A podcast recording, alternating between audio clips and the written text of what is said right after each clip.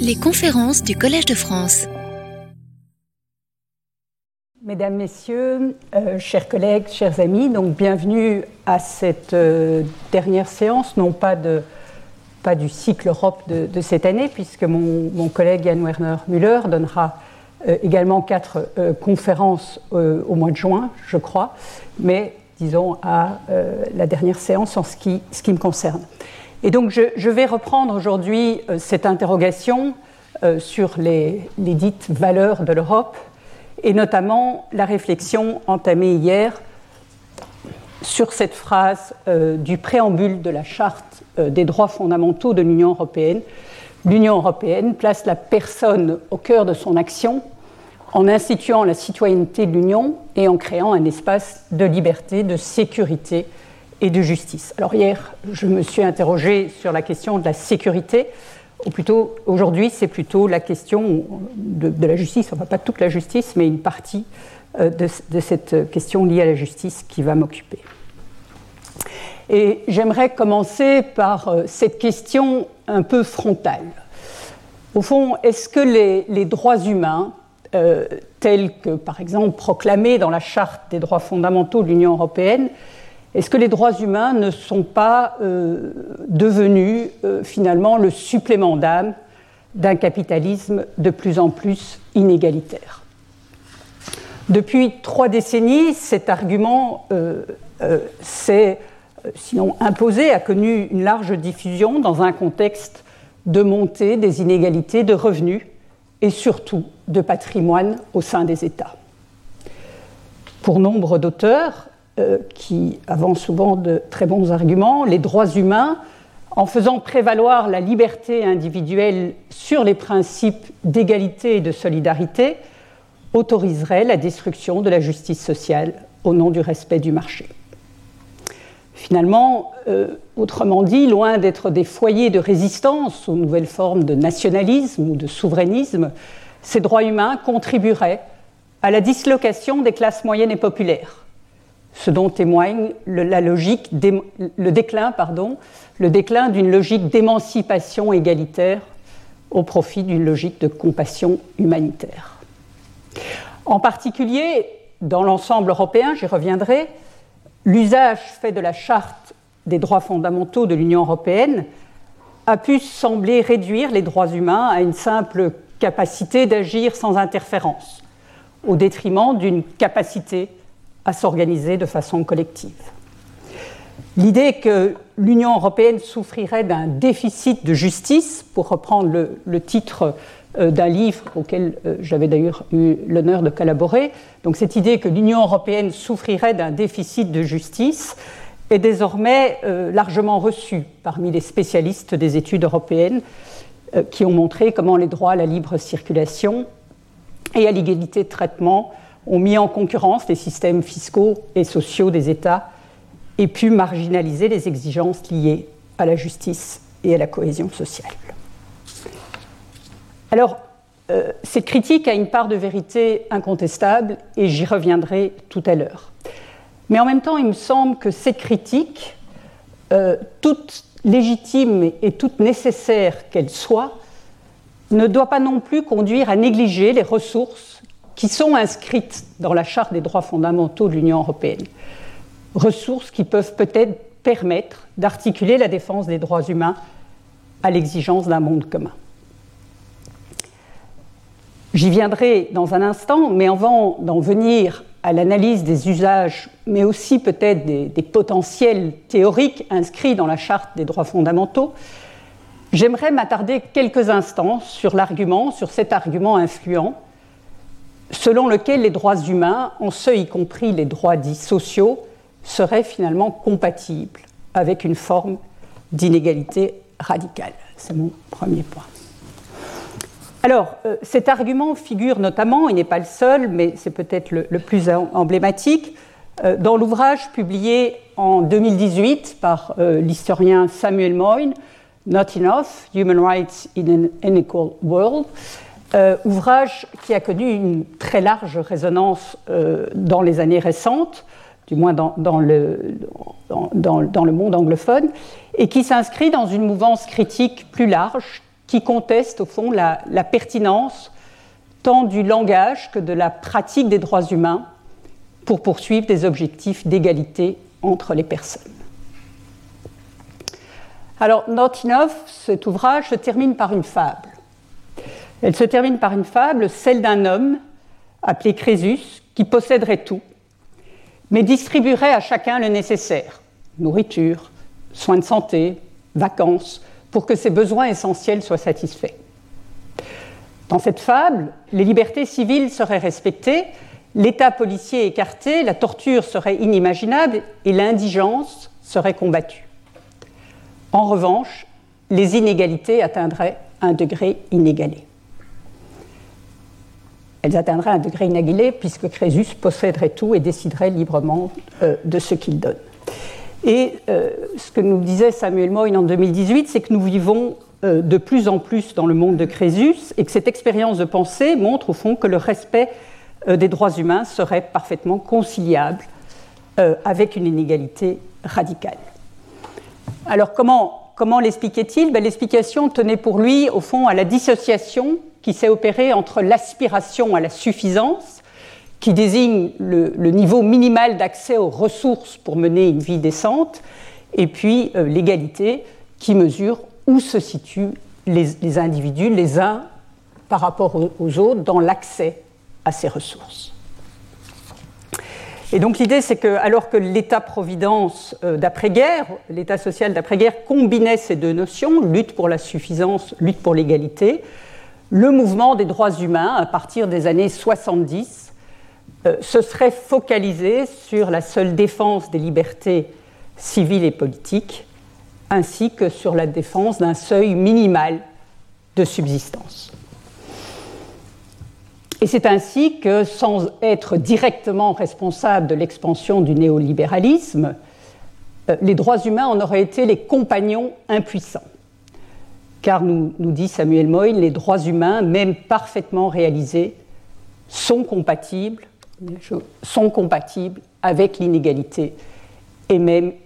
une inégalité radicale. Alors que euh, les, droits humains soient restés euh, largement impuissants face à l'expansion euh, du néolibéralisme, je ne le conteste pas ici, ou en tout cas si, cela peut être contesté, ce ne sera pas mon objet. ce, que j'aimerais discuter, c'est la conclusion, celle-ci, que les droits humains, même parfaitement réalisés, sont compatibles avec l'inégalité et même une inégalité radicale. Il me semble que euh, cet argument peut peut-être être, peut être réfuté en se situant sur un terrain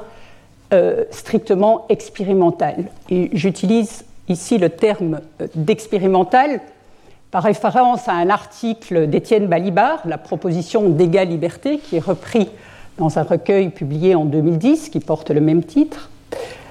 où Étienne Balibar posait l'identification des deux concepts au sein de la Déclaration des droits de l'homme et du citoyen de 1789. Et euh, Étienne Balibar précisait que ce raisonnement égalité égale liberté n'est pas essentialiste, ce n'est pas, écrit-il, la découverte intuitive ou la révélation d'une identité des idées d'égalité et de liberté, mais c'est plutôt la découverte historique, qu'on peut dire tout à fait expérimentale, que leurs extensions sont nécessairement identiques. Autrement dit, euh, les conditions historiques de fait de la liberté sont les mêmes que les conditions historiques de fait de l'égalité, car il n'y aurait pas d'exemple de conditions supprimant ou réprimant la liberté qui ne suppriment ou limitent l'égalité et inversement. Alors, si on part de, ce euh, terrain euh, que je dirais expérimental, je, dirais que la, thèse de Moyne est au-delà de tous ceux qui nous disent qu'au fond, le, triomphe des droits humains euh, euh, euh, a coïncidé avec la, croissance des inégalités, je dirais qu'il y a quand même deux nuances à apporter. la première importante, c'est que nous, en réalité, nous ne vivons pas, ou plus, je ne crois pas que nous y ayons jamais vraiment vécu, mais en tout cas, nous ne vivons plus dans le monde de Crésus nous n'habitons pas plus dans un monde où le progrès des libertés va de pair avec une aggravation des inégalités. Comme vous le savez, j'ai eu l'occasion de, le mentionner euh, euh, au début, lors de ma première conférence, euh, partout, des courants intellectuels et des mouvements politiques de plus en plus puissants contestent les contraintes imposées par la protection des droits fondamentaux. La semaine dernière, j'ai fait preuve d'un relatif optimisme suite à la récente élection en Pologne. Je dois dire que ce matin, euh, ce soir, pardon, au lendemain euh, des élections aux Pays-Bas, euh, le pessimisme a un petit peu repris le dessus. Ce que je veux dire, c'est que cette idée que le progrès des libertés privées irait de pair avec une aggravation des, inégalités ne me semble plus vérifiée. Même les opérations humanitaires sont désormais contestées, voire rendues de, façon délibérée, de plus en plus difficiles, et ce, y compris, et ce, y compris par des États fondateurs de l'Union européenne. C'était déjà vrai en 2018. Dès 2018, je, prends cette date parce que c'était la date de la publication de l'ouvrage de Samuel Moyne, pardon, la même année, euh, Didier Fassin estimait déjà que si la fin du XXe siècle était le moment de la raison humanitaire, le début du XXIe siècle marque l'heure de la raison sécuritaire. C'était dans la postface euh, à l'édition de poche de son livre sur la raison humanitaire. Donc si on admet que les droits humains ne sont plus depuis 20 ans notre dernière utopie, pour reprendre le titre d'un autre ouvrage de Moyne, euh, que les droits humains ne sont plus notre dernière utopie, je dirais que la coïncidence historique entre l'essor du mouvement des droits de l'homme et l'aggravation des inégalités s'en trouve quelque peu euh, nuancée. Dans la période la plus récente, ce serait même plutôt euh, l'inverse, la, montée en flèche des inégalités, au sein des pays au cours des deux dernières décennies, qui conduit, je renvoie ici bah, aux travaux euh, célèbres et reconnus euh, de Thomas Piketty et de ses collègues, notamment leur euh, rapport 2022, qui conduit, disent-ils, à des inégalités mondiales en certains États aussi fortes qu'au début du XXe siècle. Cette croissance des inégalités semble s'accompagner un peu partout d'un recul des libertés civiles et politiques, ce qui semblerait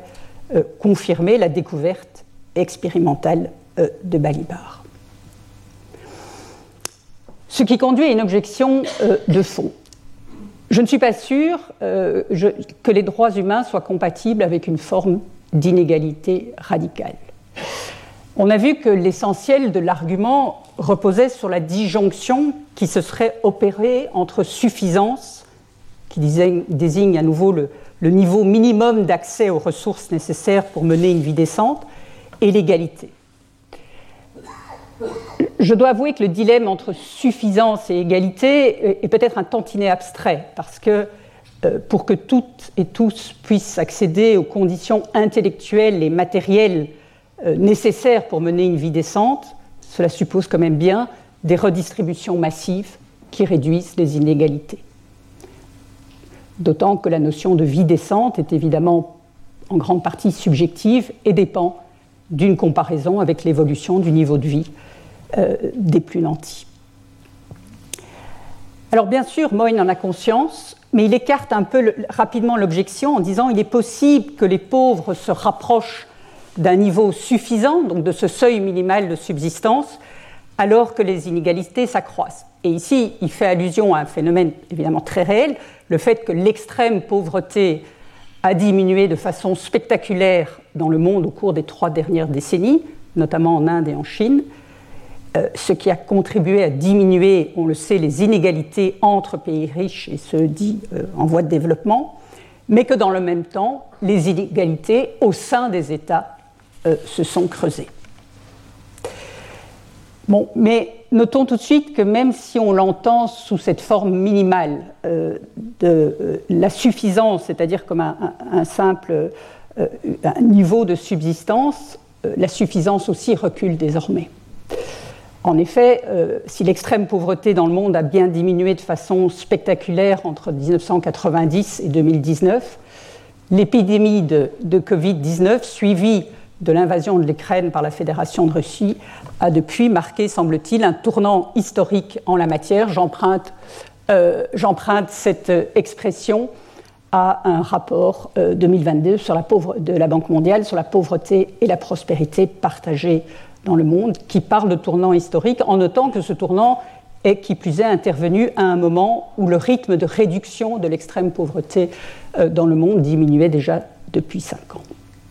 Bon, ça c'est pour les, remarques euh, factuelles, mais je dirais qu'en réalité il y a une équivoque du terme de suffisance.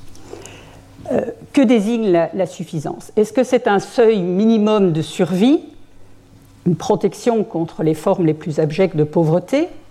Ou alors, est-ce que c'est une égalité des capacités, pour reprendre le vocabulaire d'Amartya Sen, à développer ces projets de vie?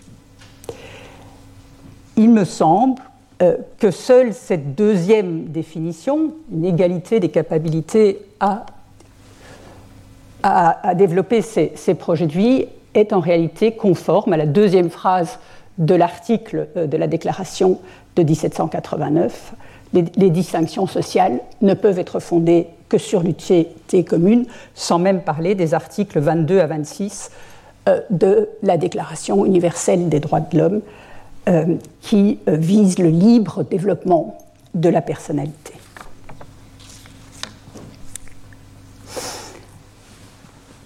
Alors certes, les, droits sociaux n'ont pas pour effet, et peut-être même pas pour objet, c'est une objet de discussion, de réaliser une stricte égalité des ressources matérielles.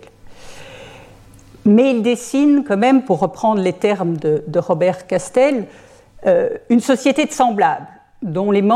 tous les membres peuvent entretenir des relations d'interdépendance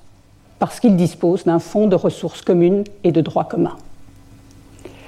Il est vrai que euh, l'effet des droits sociaux n'est pas de réaliser une égalité simple, mais plutôt d'ouvrir la voie à une société qui atténue, à défaut de les éliminer, les formes de domination qui traversent une société. Atténuer les formes de domination, cela suppose de pouvoir s'appuyer sur un droit du travail solide, sur l'assurance que notre santé, notre logement, notre subsistance euh, en cas de maladie ou dans le grand âge ne sont pas entièrement tributaires de nos revenus ou de nos patrimoine. Autrement dit, ça revient ici, euh, mon argument revient à présenter finalement les droits économiques et sociaux comme les vecteurs privilégiés. Peut-être trouverons-nous d'autres vecteurs à un autre moment, mais les vecteurs privilégiés choisis par les sociétés contemporaines pour mettre en œuvre l'exigence d'égalité qui est impliquée dans l'idée de démocratie. Ça semble parfois un peu oublié dans nos espaces publics aujourd'hui, mais on peut rappeler qu'avant, bien avant les premières déclarations de droit, euh, l'impossibilité d'une démocratie dans une société très inégalitaire était une évidence pour la pensée politique des anciens, jusqu'aux premiers libéraux, en passant par l'humanisme civique et les, et les Lumières. Mose Finlay ouvre ainsi l'invention du politique par le rappel qu'Aristote définissait la démocratie comme le régime qui a pour objet l'intérêt des pauvres.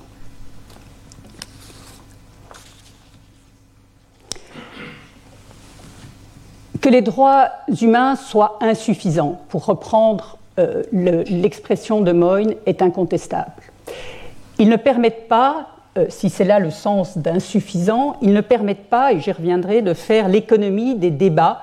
et des mobilisations politiques, qui seuls leur permettent d'être euh, éventuellement à la hauteur de leurs promesses. Qu'ils aient pu être interprétés dans la période récente, j'y reviens, de façon réductrice, pour servir la logique du marché est sans doute incontestable aussi. Mais il me semble que de cette insuffisance,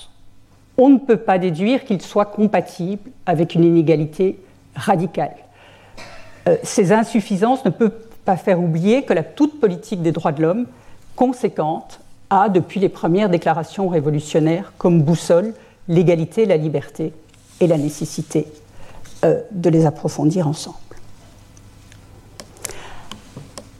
Alors, dans ce qui restera euh, malheureusement son, dernier livre, Le commun de la liberté, la, philosophe Catherine Colliot-Hélène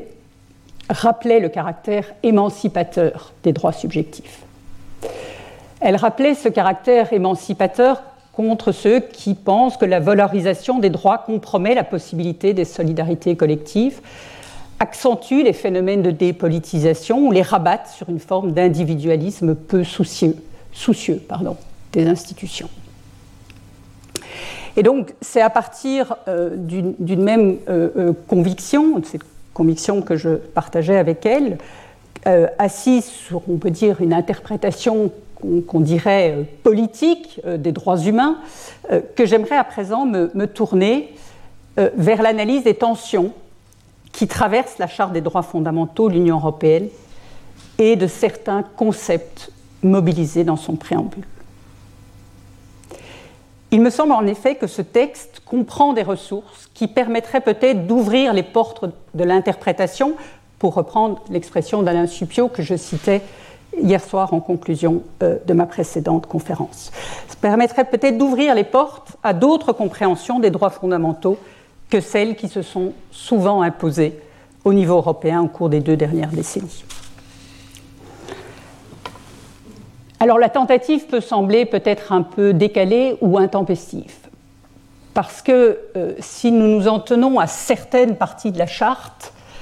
et surtout à certains usages qui en ont été faits euh, dans la jurisprudence des deux dernières décennies,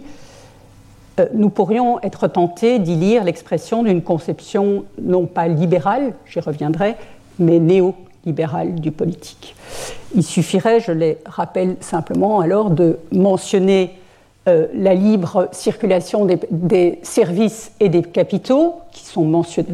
libre circulation mentionnée dès le préambule de la charte,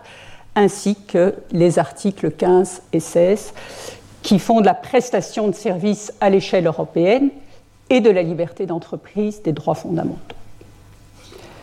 Alors bien sûr, on dira que cette mention s'explique par les, finalités euh, assignées à l'Union européenne,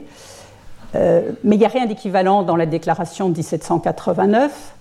ni dans la Bill of Rights de 1791, ni dans les textes adoptés au lendemain de la Seconde Guerre mondiale, je parle sous contrôle des juristes, euh, où la liberté d'entreprise euh, découle implicitement de certains articles de la déclaration de 1789, mais n'a pas elle-même le statut d'un fondement. Au-delà du texte, euh, l'usage fait de l'article 16 par la Cour de justice de l'Union européenne a pu euh, accentuer l'orientation économique et technique d'un ensemble européen qui apparaît euh, souvent plus soucieux de maximiser les intérêts individuels que d'affirmer les principes du vivre ensemble. Je ne vais pas m'attarder longtemps ici sur une évolution qui a été analysée de très près par mes collègues juristes avec beaucoup plus euh, de, qui disposent de compétences bien supérieures aux miennes euh, en la matière. Mais je, mentionnerai euh, simplement, pour, pour, celles et ceux qui ne connaîtraient pas ces débats, que le recours fréquent par la Cour de justice de l'Union européenne à l'article 16 et le déséquilibre constaté dans nombre d'arrêts entre les intérêts économiques et les règles liées à la protection des travailleurs ont pu sembler donner raison parfois à ceux qui, de longue date, considèrent la construction européenne comme l'expression achevée d'un droit néolibéral qui n'aurait au fond comme unique objet que d'assurer la coexistence de libertés nécessairement rivales. L'idée ici, au fond, c'est de se demander si la charte n'alimente pas une sorte d'individualisme de la déliaison radicale, pardon, ça fait beaucoup de mots compliqués en même temps, euh, une sorte d'individualisme pour lequel il n'existerait plus de sens à se placer du point de vue de l'ensemble. Ou, pour le dire euh, autrement, dans les termes d'Alexander Somek, l'Union européenne finalement participerait de cette logique qui écarte le principe d'émancipation principe d'émancipation euh, qui euh, pose que le développement intégral des individus est indissociable de l'affirmation d'une puissance collective, elle participerait de cette logique qui écarte le principe d'émancipation au profit d'une simple capacité individuelle à agir sans interférence. On pourrait même franchir un pas de plus on peut parfois se demander si ces usages de la charte ne s'inscrivent, au fond, euh, rompent avec la position libérale classique. Euh, dans la mesure où, dans le libéralisme classique, il s'agissait d'affirmer les droits de la société civile contre l'État. il s'agissait de considérer la liberté d'entreprise comme un moyen, parmi d'autres, de la liberté individuelle. Ici, parfois, l'enjeu semble plutôt être de soustraire le libre-échange du champ de la délibération publique. Euh, soit euh, peu ou prou le modèle de la démocratie limitée que Frédéric Hayek avait à l'esprit quand il analysait les règles de juste conduite susceptibles de mettre l'ordre du marché à l'abri des vicissitudes politiques. En d'autres termes, le modèle d'individu que profilerait ces usages de la charte ne serait plus l'individu propriétaire de soi, qu'on trouve dans le libéralisme classique, encore moins l'individu souverain sur soi, celui du libéralisme démocratique et social, mais plutôt euh, l'individu entrepreneur de soi, un agent supposé libre qui cherche à maximiser ses intérêts ou à s'adapter tant bien que mal aux exigences du marché. Alors cette, logique euh, du marché euh,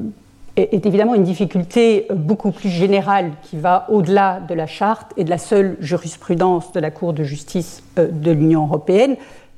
Pour ceux que ça intéresse, je vous invite à consulter un, article dont j'ai pris connaissance assez peu, mais qui explique euh, ça très bien, celui de Samantha Besson et de Mylène Horry, qui montre comment, font certaines interprétations du droit international et européen des droits de l'homme risquent euh, de se retourner ou se sont déjà retournés euh, en partie contre les droits de l'homme et contre la démocratie elle-même. La question est, faut-il en rester là? Alors, de mon côté, je vais laisser les juristes analyser euh, les, arrêts de la Cour de justice et, euh, montrer peut-être, euh, contester certains arrêts qui ont été rendus. Encore une fois, ce n'est pas exactement mon, domaine. Moi, ce que j'aimerais faire à présent, c'est peut-être revenir au texte de la charte et à certains, pour essayer de voir au fond quelles sont les ressources théoriques euh, dont, euh, elle dispose, qu'on peut y trouver peut-être pour euh, résister à, ce moment. Et, j'aimerais commencer ce, retour vers le texte en citant un texte, pardonnez-moi, il est connu, beaucoup, beaucoup trop connu, mais c'est la, célèbre critique que faisait le, jeune Karl Marx de la des déclarations françaises en 1844. Dans ce texte très célèbre, il disait que les déclarations donc, consacraient l'homme égoïste, l'homme en tant que membre de la société bourgeoise, c'est-à-dire séparé de sa communauté, replié sur lui-même, uniquement préoccupé de son intérêt personnel. Il convient de noter que Marx n'avait pas tout à fait tort, puisque dès 1791, la Déclaration des droits de l'homme et du citoyen avait été explicitement invoquée pour interdire les associations ouvrières. Euh, il, avait raison de dénoncer les rapports d'oppression et d'exploitation que masquaient euh, souvent les principes d'égalité, de liberté et de justice. Mais comme l'a montré euh, le philosophe Claude Lefort dans un article devenu classique, si elle n'était pas fausse, la lecture de Marx était incomplète, dans la mesure où il a manqué,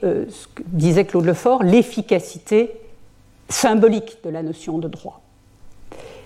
il a pris à la lettre, au fond, le discours bourgeois sur les droits de l'homme, sur l'individualisme et la propriété privée et son caractère sacré, euh, sans réaliser, c'était l'argument que faisait le fort, que le langage des droits induit une dynamique à mesure que des agents sociaux porteurs de revendications nouvelles apparaissent. Ce que Jean Jaurès, quelques décennies après Marx, saisissait ainsi, et bien avant euh, Claude Lefort. Euh, c'est un texte que j'aime beaucoup. Je n'ai pas pu résister au plaisir de vous le donner à lire. C'est de Jean Jaurès en 1901. Il disait Je sais bien que dans la Déclaration des droits de l'homme, la bourgeoisie révolutionnaire a glissé un sens oligarchique, un esprit de classe. Mais je sais aussi, disait-il, que d'emblée, les démocrates se sont servis du droit de l'homme, de tous les hommes, pour demander et conquérir le droit de suffrage pour tous. Et il terminait en disant ainsi d'emblée, le droit, hum, le droit humain proclamé par la Révolution avait un sens plus profond et plus vaste que celui que lui donnait la bourgeoisie révolutionnaire. Le lit du fleuve était plus vaste que le fleuve. Et je serais tenté de dire euh, euh, que dans le cas de la charte aussi, euh, si on accepte de, le lire, je dirais presque de façon un peu naïve, mettant de côté la jurisprudence qui s'est développée, le lit aussi est plus vaste que le fleuve. Et il me semble qu'une lecture du texte euh, révèle trois aspects des droits humains sur lesquels j'aimerais m'attarder à présent. le premier élément euh, tient finalement à la reconnaissance, qui n'est pas explicite évidemment, mais qui est implicite, euh, du caractère toujours conflictuel des interprétations à donner au principe de liberté et d'égalité, du caractère toujours conflictuel des interprétations relatives à l'articulation à trouver entre cette liberté et cette égalité ou au concept de dignité humaine posé à l'article 1er. Au vu de certaines parties du texte, il serait possible, on l'a dit, de s'en tenir à une lecture néolibérale du modèle européen. La charte, euh, dans cet esprit, couronnerait l'œuvre des élites économiques, financières, juridiques et administratives qui, depuis 70 ans, s'emploient à réorganiser les sociétés européennes euh, à partir euh, de, ce fondement dogmatique unique. Mais cette impression est évidemment tout de suite démentie. Je, le mets ici aussi, je le cite pour ceux qui ne connaîtraient pas euh, le, texte. Cette première euh, ambition est tout de suite démentie par les grandes ambitions et la précision du chapitre 4 consacré à la solidarité, dont les articles 27 à 38 comprennent toutes sortes de dispositions très précises. Je vous en ai mis que deux ici. Euh, relative à l'information des travailleurs, conditions de travail, protection de la vie familiale, santé, accès aux services d'intérêt général. Je vais revenir là-dessus. À la fin d'Homo Juridicus, Alain Suppiot, qui est pourtant peu avare de critiques à l'encontre des orientations euh, prises par la construction européenne, qui n'a pas ménagé ses critiques vis-à-vis -vis de certains arrêts de la Cour de justice de l'Union européenne, exprimait quand même son enthousiasme vis-à-vis de ces dispositions en soulignant que, telle qu'elle était définie dans la charte, la solidarité permettrait de contenir les effets de déstructuration sociale liés à la mondialisation. D'une part, je reviens un instant en arrière, euh, cette charte, notamment son article 28, ouvre la voie à une solidarité active par-dessus les frontières entre ceux qui sont concernés par la libéralisation des échanges. D'autre part, ajoutait-il, en, euh, non, pardon, excusez-moi, en situant la protection de l'environnement, l'article 37, et aussi euh, la protection des consommateurs sous l'égide de la solidarité, la charte pouvait, je cite, servir de base à des règles bornant la marchandisation euh, des hommes et des choses. Et il ajoutait dans l'esprit de Philadelphie que, non, que la charte comprenait déjà les droits visés par la déclaration de 1948, mais aussi de nombreux droits fondamentaux, droit à l'information des travailleurs, droit de négociation et d'action collective, je viens de le montrer, droit d'accès aux euh, services publics, ainsi que certains principes qui s'imposent au pouvoir public et aux entreprises en matière de conciliation de la vie familiale et professionnelle, de la protection des consommateurs ou de l'environnement. Alors bien sûr, on sait que nombre de ces dispositions relèvent de principes qui doivent être observés et promus par l'Union européenne, et, et, que leur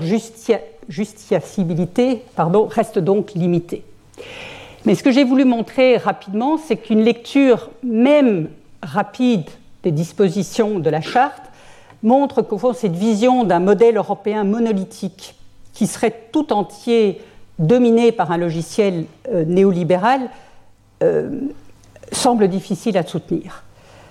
En réalité, il permet de penser qu'il y a dans ce texte différentes options politiques qui sont à portée de main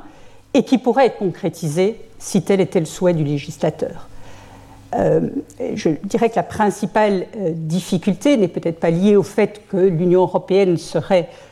animée par un logiciel néolibéral depuis son origine ou inéluctablement liée logique, à cette logique-là, mais plutôt à l'absence, pour le moment, de coalitions structurées en faveur de l'Europe sociale.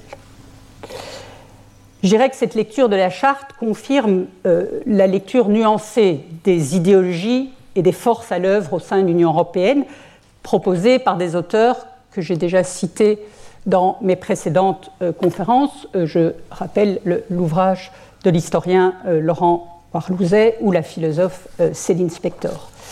Et je trouve que l'avantage ou l'intérêt de ces ouvrages, c'est qu'ils se tiennent finalement autant à distance du récit héroïque des pères fondateurs que de l'unilatéralisme de certaines critiques de gauche de la construction européenne, en rappelant que la Cour de justice a aussi pu contribuer autrefois à l'émergence d'une citoyenneté sociale et que rien n'interdit que ce soit à nouveau le cas à la faveur de mobilisation en faveur de politiques sociales et écologiques ambitieuses qui ne supposent pas forcément de sortir du cadre des traités, mais qui pourraient trouver à s'alimenter dans, les aux objectifs affichés dans la charte. En, 1986, euh, Claude Lefort écrivait que pour construire l'État-providence, il avait fallu la conjonction, je le cite, de la force du nombre et du principe du droit. Euh, et, donc le, principe du droit euh, ne suffira évidemment pas. la question de l'Europe sociale dépend aussi largement de la capacité à construire des coalitions nord-sud et vers les pays d'Europe centrale et orientale comme ce fut le cas notamment sur euh, la directive de 2018 sur les travailleurs détachés. Alors, il me semble, j'ai voulu montrer ces, tensions qu'un observateur euh, euh, peut-être un peu étranger à tous les débats juridiques qui ont entouré la charte, qui est un théoricien du politique qui serait un peu égaré du côté de ce texte. Il me semble que les tensions entre ces différentes parties du texte illustrent peut-être la première caractéristique de ce de, ce que devrait être un modèle européen, à savoir l'idée que, loin d'être une communauté homogène, unie autour de valeurs supposées consensuelles et spécifiquement européennes, elle devrait plutôt se concevoir comme euh, le lieu d'un affrontement civilisé entre différentes euh, conceptions des droits humains. J'avais choisi euh, comme titre pour ce cycle euh, Les valeurs de l'Europe et l'indétermination démocratique. Bien sûr, comme certains le savent, cette expression d'indétermination démocratique n'est pas de moi, c'est un hommage à la pensée de, Claude, Lefort. Mais c'était une façon d'inviter à concevoir l'Union européenne d'abord comme un terrain pour des luttes démocratiques, terrain euh, pour des luttes sur la signification de ces principes de liberté, d'égalité, luttes appelées à se dérouler dans des instances législatives judiciaire et médiatique. La charte pourrait alors peut-être s'imposer comme une arme efficace pour faire droit à d'autres paradigmes que celui du marché intérieur dans la construction européenne.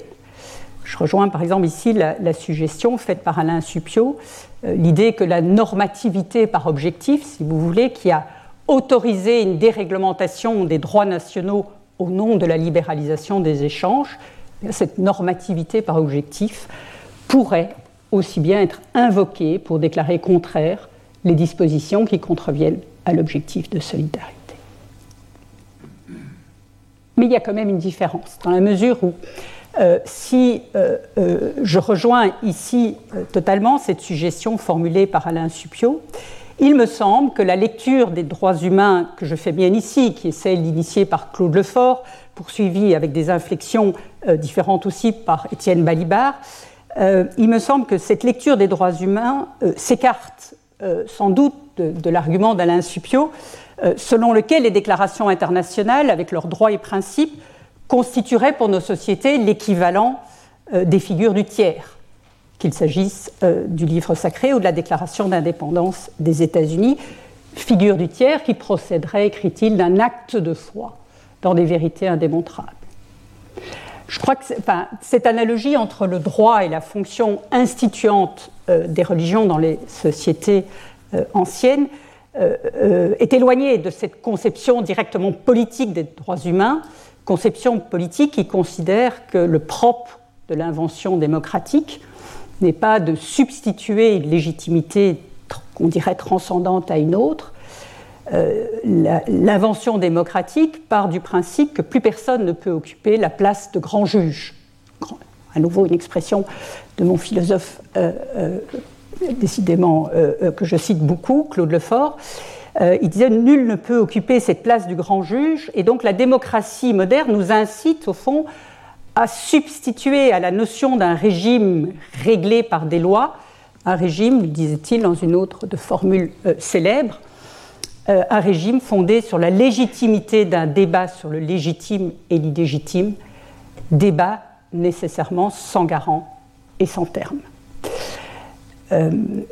euh, au fond, il, disait la démocratie, c'est l'avènement d'un espace de discussion sur ce que devrait être la loi, le pouvoir et la société pour être ce qu'ils doivent être qui revient à dire qu'ici, les droits à l'égalité et la liberté sont les conditions nécessaires pour que ce débat puisse avoir lieu et ne relèvent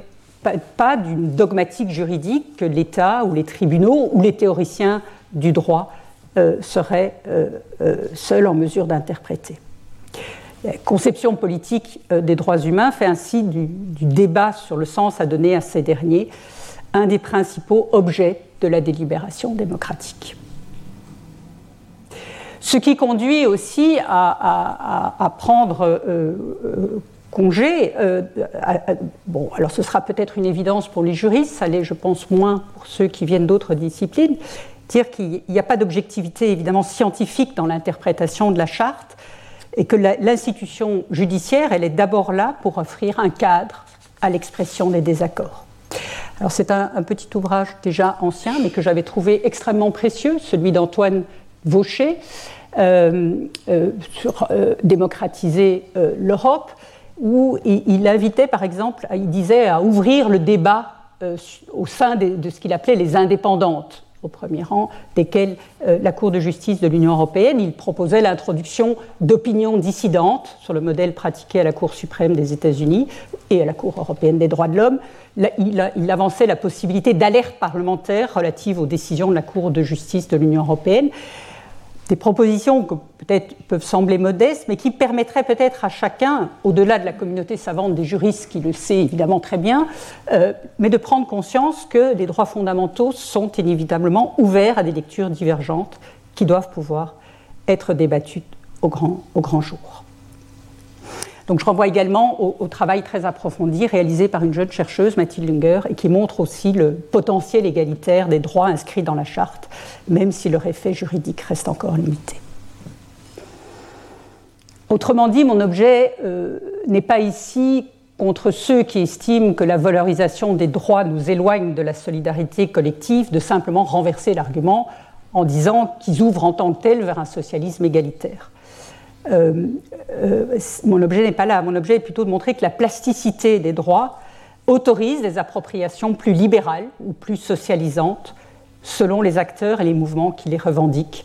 et selon l'issue des luttes démocratiques dont ils sont la résultante. Ce qui conduit à, à l'autre singularité de cette charte qui, me semble-t-il, tient une ouverture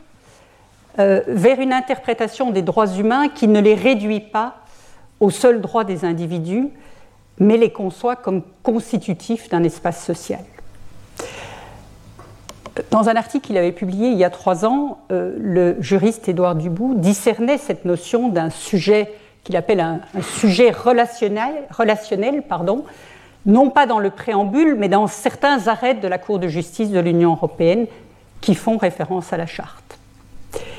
Il disait qu'à plusieurs reprises, la Cour a posé que les relations de dépendance entre parents et enfants,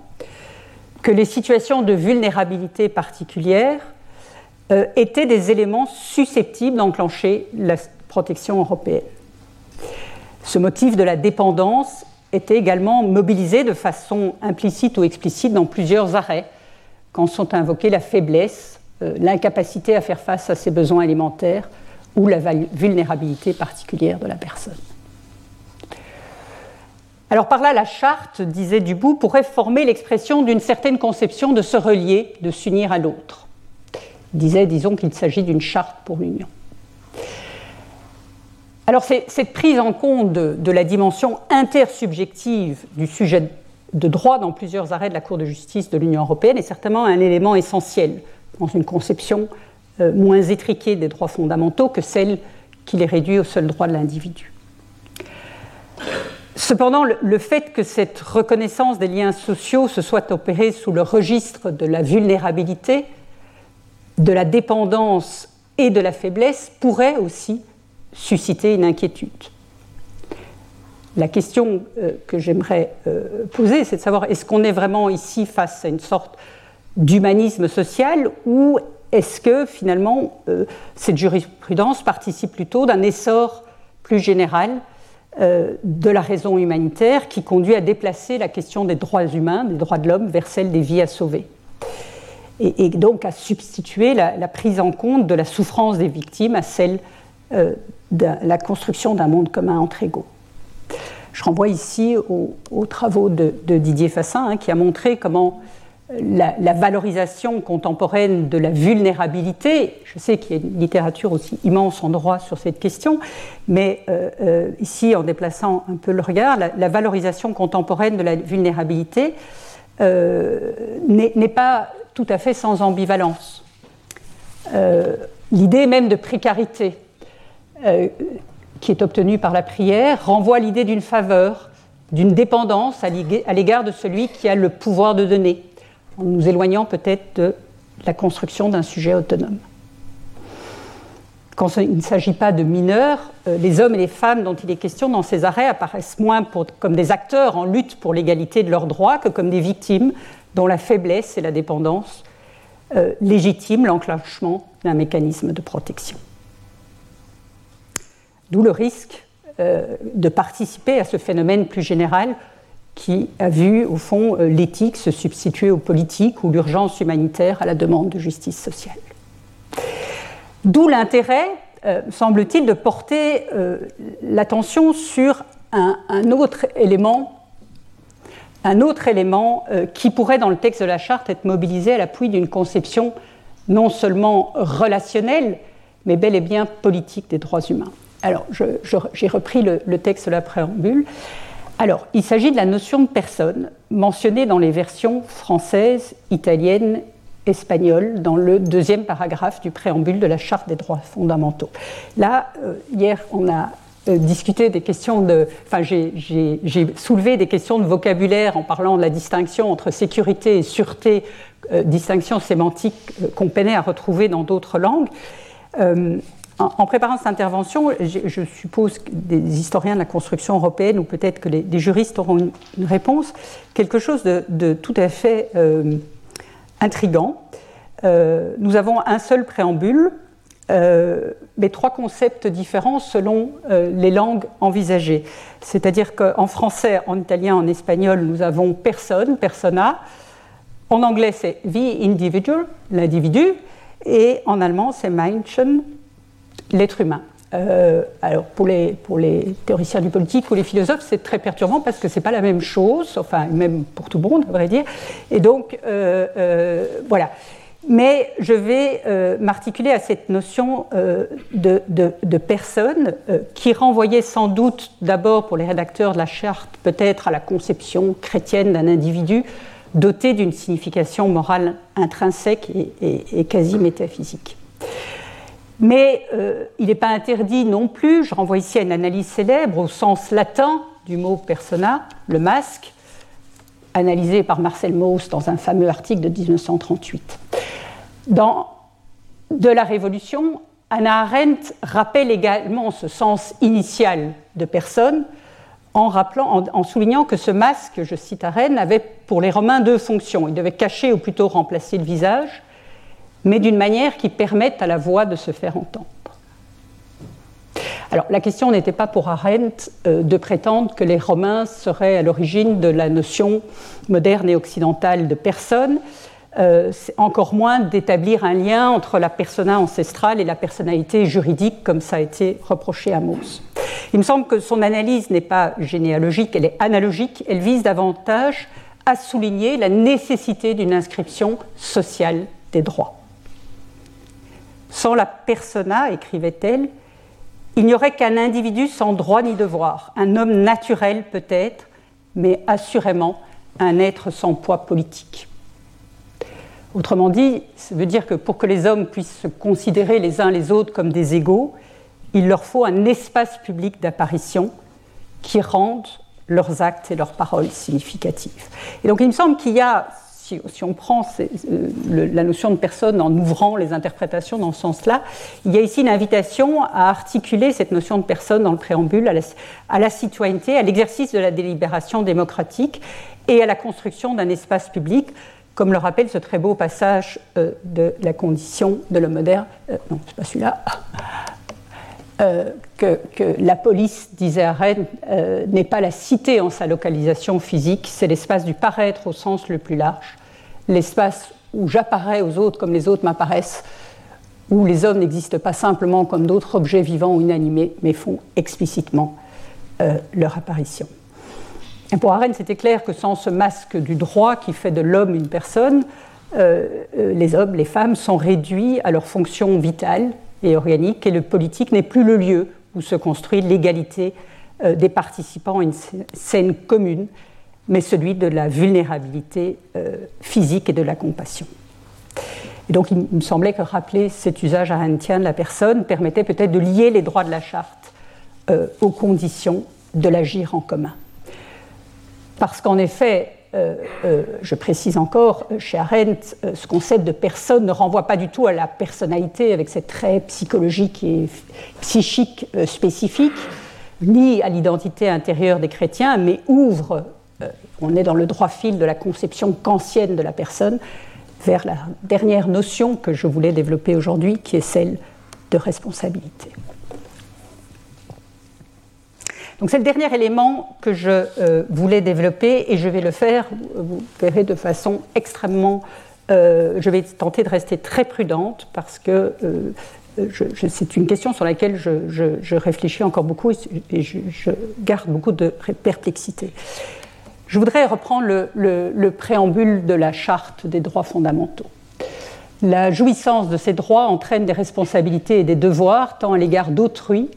qu'à l'égard de la communauté humaine et des générations futures. Il me semble qu'on a, alors je ne sais pas si les deux articles sont exactement équivalents, euh, sans doute pas, mais il y a quand même une formulation très différente de celle qu'on trouve à l'article 4 de la Déclaration des droits de l'homme et du citoyen qui était la liberté, consiste à pouvoir faire tout ce qui ne nuit pas autrui. L'exercice des droits naturels de l'homme n'a d'autre borne que celle qui assure aux autres membres de la société la jouissance de ces mêmes droits. Marx commentait cet article. Il disait qu'en Karl Marx, en définissant la liberté comme le droit de faire tout ce qui ne nuit pas autrui, euh, au fond, la déclaration française, disait-il, invite chacun à voir dans les autres hommes non pas la réalisation, mais plutôt la limitation de sa liberté. c'est pour ça qu'il considérait que cette liberté était celle d'une monade repliée sur elle-même. Or, que Marx ait eu, euh, euh, quoi qu'on pense de l'interprétation de Marx de la déclaration, ici dans le paragraphe qui est mentionné, euh, l'affirmation des droits est quand même posée comme indissociable de l'inscription dans un monde commun dont nous sommes tous co-responsables dans la période récente, euh, cette notion de, responsabilité comme indissociable des droits humains a d'ailleurs euh, connu un vaste succès, a été mobilisée par plusieurs auteurs, je ne vais pas montrer, je voudrais quand même euh, citer peut-être les pionniers, je ne sais pas, mais parmi les premiers en la matière, c'était mes collègues belges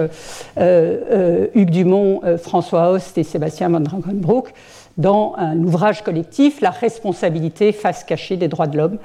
dont le titre a d'ailleurs été repris euh, par Catherine Sikin également dans un ouvrage sur la responsabilité en 2020. Alors, que euh, visaient ici ces auteurs? La mise en exergue du concept de responsabilité visait à échapper justement au prisme individualiste des lectures récentes des droits humains, tout en tentant d'éviter le risque d'un enfermement communautaire. Alors, bien sûr, euh, l'élucidation des promesses et des limites de la notion de responsabilité dans le contexte européen mériterait euh, des développements ici euh, bien plus longs et bien plus travaillés. Mais peut-être pour poser quelques jalons, j'aimerais pour terminer, au fond, dégager de façon sommaire trois motifs qui conduisent effectivement à associer ce concept de responsabilité à toute réflexion sur les droits humains. Et une raison, il y en a d'autres, mais je ne mentionnerai que celle-là, qui m'incite euh, à manier le concept avec prudence. Euh, il me semble que le, premier avantage euh, évident de la notion de responsabilité, c'est de replacer l'accent sur la notion d'autonomie politique du sujet de droit à nouveau qu'on me permette ici de renvoyer à l'ouvrage que je citais plus haut de Catherine Colliot-Hélène, hein, Le commun de la liberté, qui rappelle que le concept révolutionnaire de droit, celui qu'analyse Kant dans la métaphysique des mœurs, ce concept révolutionnaire euh, de droit repose sur la capacité d'assumer la responsabilité de ses actes. La personne, chez Kant, c'est le sujet dont les actions sont susceptibles d'imputation. Et donc c'est le point de départ pour penser la condition politique des êtres humains, leurs droits, leur pouvoir d'agir. Ce que euh, ne permet pas un concept fondé sur notre commune vulnérabilité, qui peut après tout s'accommoder d'un pouvoir paternaliste ou autoritaire. Donc associer les droits humains et le concept de responsabilité euh, permet de rappeler que le, sujet euh, de la démocratie moderne, c'est l'individu capable de revendiquer ses droits au nom de l'égalité. Ce qui permet aussi de distinguer une politique des droits de l'homme d'une politique humanitaire. Mais comprenez-moi bien, euh, la question humanitaire, les politiques humanitaires ont fait l'objet de beaucoup de critiques au cours des 20 ou 30 dernières années. Euh, euh, mon objet ici n'est pas de sous-estimer l'importance des actions de celles et ceux qui œuvrent au jour le jour pour sauver des vies, pour fournir abri, vivre et assistance juridique pour des personnes en situation de vulnérabilité extrême. Euh, vu le contexte qui est le, nôtre, où je le disais, les opérations même de sauvetage sont rendues difficiles, euh, c'est certainement pas mon objet. Et, je rappellerai ce que disait Robert Castel sur ce sujet. On peut être attaché, dit-il, à la valeur de l'autonomie et être obligé de tenir compte que tout le monde n'est pas également armé pour la réaliser. Car, disait-il, il faut bien être protégé pour être autonome. Donc, mon argument ne vise pas ici à sous-estimer l'importance politique de cet affect la compassion. Et je, renvoie ici un très beau livre euh, qui a été publié dans mon université, euh, de Jérôme Truc. Truc. Euh, la compassion, dit-il, il le montre, c'est à partir d'Arène, il dit c'est une condition nécessaire à une prise de conscience politique d'un lien de solidarité. Ce n'est pas une condition suffisante à une reconnaissance mutuelle de l'égalité, si elle ne conduit qu'à une politique de la pitié mais euh, elle n'en reste pas moins une condition nécessaire et elle invite, si on veut aller vers l'égalité, à ne pas séparer l'action humanitaire de ce qu'on appelle une anthropologie de la capacité et pas seulement de la vulnérabilité. Ce qui me conduit au deuxième avantage de la notion de responsabilité qui est de souligner le caractère intersubjectif des droits humains être responsable, comme le rappelle l'étymologie du mot, c'est répondre. Être en devoir de répondre de ses actes ou de soi-même à quelqu'un, ce qui suppose évidemment un espace d'interlocution. Autrement dit, euh, au-delà des, ce, ce, concept, me semble-t-il, fait signe vers une conception des droits humains où notre appartenance à un monde commun est la condition euh, de notre euh, liberté. Il y a un texte que j'aimerais citer ici, qui est celui que, prononçait Karl Jaspers en 1946, où il notait que la liberté politique commence quand, dans la majorité du peuple, l'individu se sent responsable de la politique de la collectivité à laquelle il appartient responsabilité euh, qui était distinguée par lui et par Arène de la question de la culpabilité. Lorsqu'il ne se contente pas de réclamer, de protester, lorsqu'il exige plutôt de voir la réalité telle qu'elle est. Et il ajoutait que cette responsabilité se prolonge vers le monde euh, que les hommes et les femmes partagent à partir de leur collectivité spécifique, puisque le propre euh, du politique, c'est de créer des espaces et des ponts entre les communautés particulières. Je rappelle d'ailleurs que cet horizon, qu'on pourrait dire cosmopolitique, il est explicite dans la charte, euh, puisque euh, les responsabilités impliquées par la jouissance des droits font référence aux citoyens européens, mais aussi à la communauté humaine et aux générations futures. Si j'avais eu une cinquième conférence, j'aurais bien voulu centrer sur la communauté humaine, mais ce sera pour une autre, une autre, une autre occasion. Alors, le dernier avantage euh, de la notion de responsabilité. Euh, ah oui, pardon, j'avais mis le. C'est peut-être, euh, pour reprendre l'expression de Jaspers, voir la réalité telle qu'elle est. Je rappelle que Jaspers disait, au fond, la liberté politique commence quand on accepte de voir la réalité telle qu'elle est.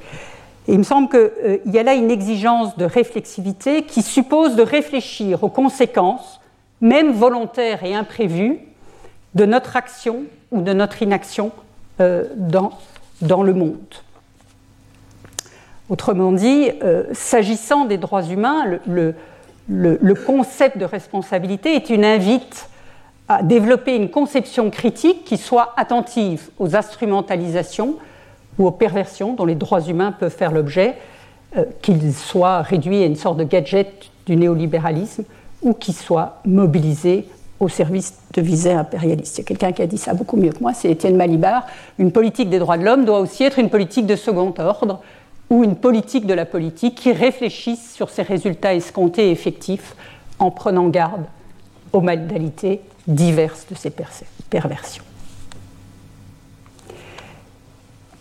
Mais euh, cet avertissement ou cette nécessité d'un regard réflexif vaut aussi pour le concept de responsabilité, dont certains usages peuvent aussi susciter quelques inquiétudes. Le risque est ici, euh, que j'identifierai ici, il y en aura sans doute bien d'autres, mais que j'identifierai ici, c'est ce que euh, le sociologue euh, récemment disparu, le sociologue belge Jean-Louis Genard, appelait, à la suite d'ailleurs des travaux d'Alain Ehrenberg, le risque d'une surresponsabilisation de soi, ou euh, le passage aussi d'une logique de l'autonomie à une logique de la motivation. le danger ici, c'est que le recours croissant au concept de responsabilité pourrait alors passer par l'émergence euh, de nouvelles formes de domination qui ont déjà été analysées par nombreux auteurs et qui passent moins par des structures disciplinaires que par des dispositifs d'accompagnement, de capacitation, de coaching, au risque d'offrir aux exclus plus de dispositifs motivationnels que de droits. Alors que l'appel à la notion de responsabilité devrait faire signe vers notre insertion dans un monde commun partagé avec d'autres, il pourrait se retourner et avoir cet effet pervers de faire porter à l'individu le poids euh, de la construction de son autonomie, euh, ce qui conduirait à une logique de stigmatisation euh, des mauvais pauvres, où on lirait les droits au mérite des individus concernés, que ce mérite soit apprécié en fonction de notre aptitude à nous insérer dans les sphères économiques, sociales et éducatives, de l'aptitude à se libérer de ses addictions, voire à entretenir un esprit et un corps performants. D'où l'importance, euh, je terminerai de façon très provisoire là-dessus, euh, peut-être euh, si on veut éviter que cette logique de responsabilisation ne serve de paravent au déclin de l'État social, de rappeler que la question de la responsabilité est d'abord une affaire collective et qu'elle renvoie d'abord à la responsabilité des pouvoirs publics, de l'État et donc de nous tous, euh, de faire en sorte euh, que les droits et libertés de tous euh, soient respectés. Je vous remercie pour votre écoute. Retrouvez tous les contenus du Collège de France sur www.colège-2-france.fr.